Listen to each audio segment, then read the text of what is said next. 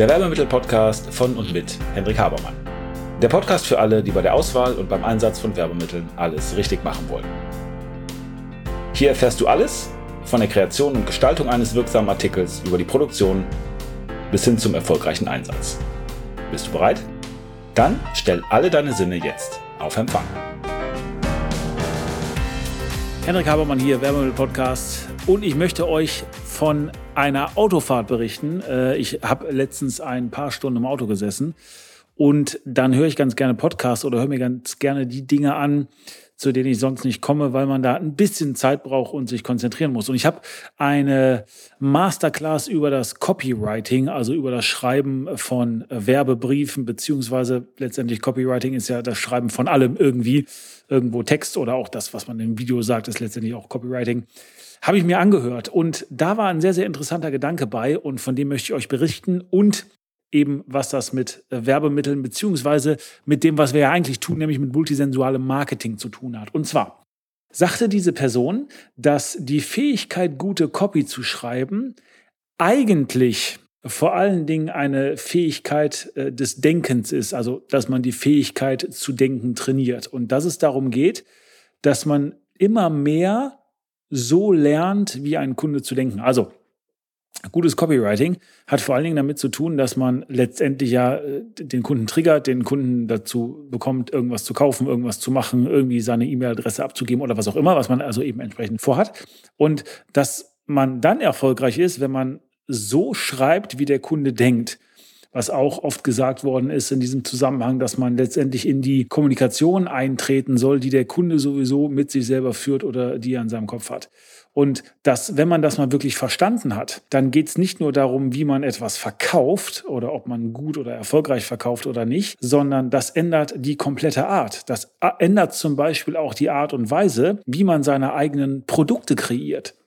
Das heißt, es ist im Grunde genommen eine Querschnittsfunktion. Wenn man einmal Copywriting verstanden hat, ähm, dann versteht man ganz, ganz, ganz viel, weil es etwas anderes schult. Und das hat mich sehr an dieses ganze Thema der Multisensualität erinnert, weil das ja auch genau das ist, was wir damit bezwecken wollen und das, worum es auch geht. Es geht ja nicht nur darum, dass man irgendwie ein Werbemittel produziert oder dass man jetzt sagt, wir haben jetzt bessere Kugelschreiber als das, was wir vorher hatten. Nein, es geht darum, dass man versteht, dass es um den Menschen an sich geht in gewisser Weise wie dieses Thema Copywriting, dass man äh, lernt, wie seine Kunden zu denken. Ich möchte es noch ein bisschen anders sagen, mit einem Wort von jemandem, mit dem ich mich ein wenig auseinandergesetzt habe, als es um das Thema Psychologie ging. Und die Aussage da war, und das ist ja auch vollkommen nachvollziehbar, dass man im Grunde genommen eine Fähigkeit braucht, Psychologie zu verstehen, den Menschen wirklich zu verstehen, weil eben wir mit Menschen Geschäften machen und wenn man den Mensch verstanden hat und weiß, wie der tickt, weiß, wie der sich verhält,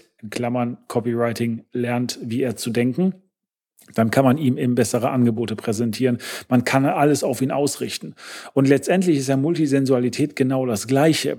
Es geht ja darum, mal zu verstehen, wie ein Mensch überhaupt wahrnimmt, wie ein Mensch in seinem Leben Sinn gestaltet, also wie etwas Sinn macht, nämlich aus den Einzelbausteinen der einzelnen Sinne.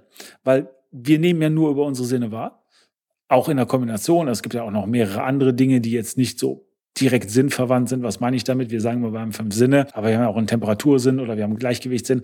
Auch das ist ja etwas, was wir wahrnehmen letztendlich. Aber wenn wir mal alle Sinne nehmen, unser komplettes Wahrnehmen ähm, zusammennehmen, dann ist es so, dass das alles ist, was irgendwie auf uns wirken kann. Und das eben das Bild, was wir von der Welt haben, letztendlich unsere Wahrnehmung und darauf basierend natürlich auch unsere Entscheidung oder unser Verhalten ähm, entsprechend Macht äh, entwickelt etc. Und ähm, deswegen fand ich diesen, diesen Gedanken so, so, so interessant, dass wenn ihr euch mit Multisensualität auseinandersetzt, damit wie Farben wirken, wie Menschen etwas wahrnehmen, wie das Auge funktioniert, wie unser Gehirn irgendwie äh, versucht, Erkenntnis zu generieren, dann ist es so, dass ihr immer mehr merkt, wie die Leute sind, für die ihr arbeitet oder wie die Leute sind, die ihr überzeugen wollt.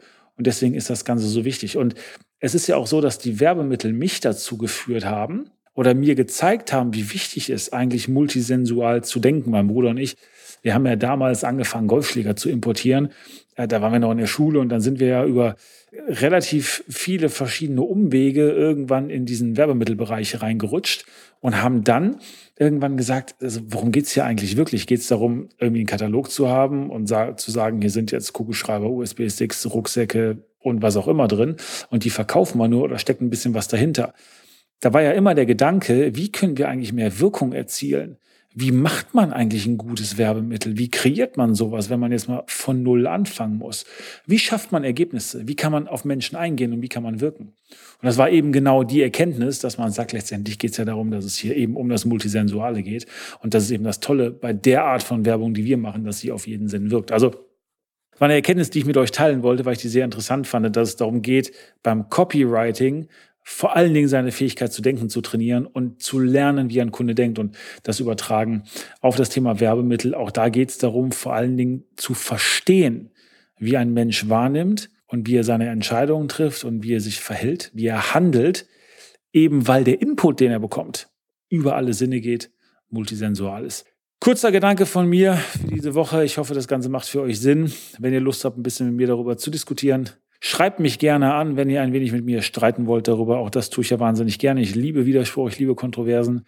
Dann auch immer her damit äh, an hendrik.habermann.info oder an anfrager.habermann.info, wenn es eine Sache gibt, bei der ihr ein wenig Unterstützung braucht. Wenn ihr sagt, Mensch, wäre eine ganz gute Idee, vielleicht da mal ein bisschen umfassender, multisensualer zu wirken lasst es uns einfach wissen. Und wenn euch das gefallen hat, dann wie immer Daumen hoch, 5-Sterne-Bewertung und empfehlt diesen Podcast ein paar von euren Freunden weiter, die sagen, könnte für mich auch ein Thema sein. Ich könnte an meinem Marketing noch ein wenig schrauben und verbessern.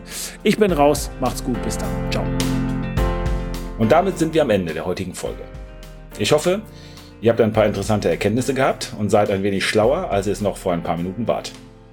Wenn euch das Ganze gefallen hat, leitet es gerne weiter an Freunde oder Kollegen, die auch ein Interesse oder eine Affinität zu dem Thema haben. Und natürlich hoffe ich, dass ihr bei der nächsten Folge dabei seid. Wenn es etwas gibt, was euch interessiert, was ihr noch behandeln möchtet, wo ihr gern ein wenig intensiver reintauchen wollt, schaut bitte in die Show Notes, da sind unsere Kontaktdaten angegeben mit einer E-Mail-Adresse. Schreibt uns eine Mail und wir werden entweder, wenn das für viele Leute interessant erscheint, das in den Podcast behandeln. Ansonsten bekommt ihr von mir oder einem meiner Teammitglieder eine Mail. Also, vielen Dank. Ich freue mich auf das nächste Mal.